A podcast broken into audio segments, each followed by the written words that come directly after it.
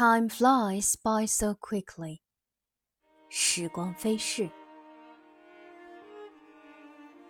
Time is a precious commodity that we can never get back once it has passed. Every second, every minute, and every hour is an opportunity to do something meaningful, to create memories, and to achieve our goals. Unfortunately, time flies by so quickly that we often find ourselves wondering where it all went. When we were children, time seemed to move at a snail's pace. Each day felt like an eternity, and we couldn't wait to grow up and experience all that life had to offer. But as we get older, time seems to speed up. Weeks turn into months, months turn into years, and before we know it, we are celebrating another birthday. It's easy to get caught up in hustle and bustle of daily life and lose sight of the bigger picture. We focus on work, chores, and obligations. And before we know it, another day has gone by without us really living it.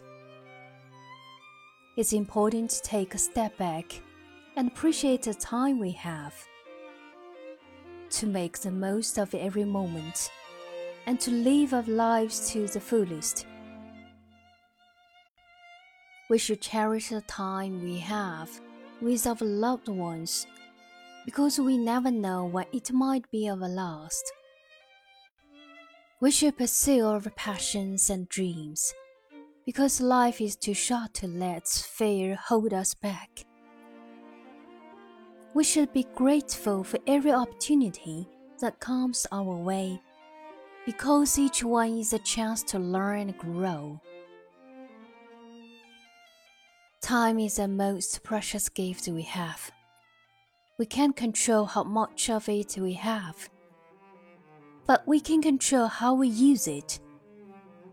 Let's make the most of every moment and live our lives with purpose and passion. After all, time flies by so quickly, and we don't want to look back and regret the moments we left slip away.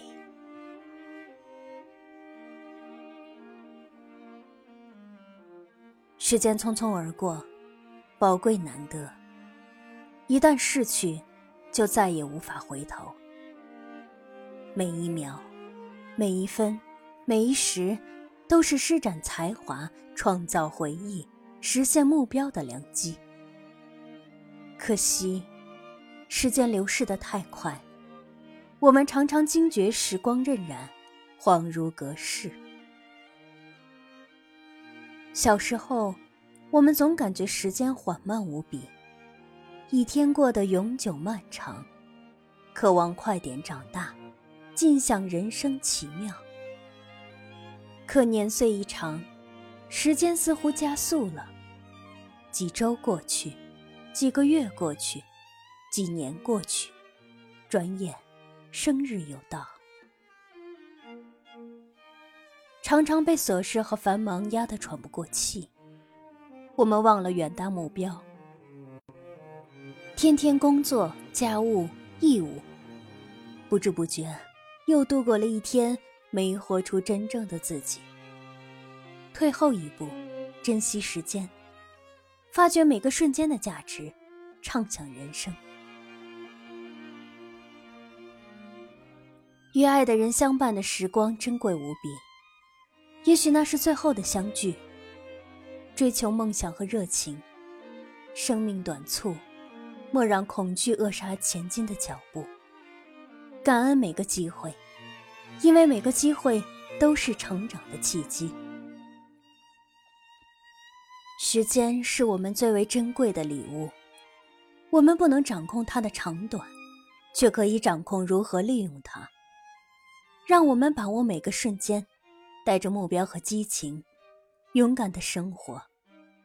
毕竟，时间飞逝，我们不能后悔错失的珍贵时刻。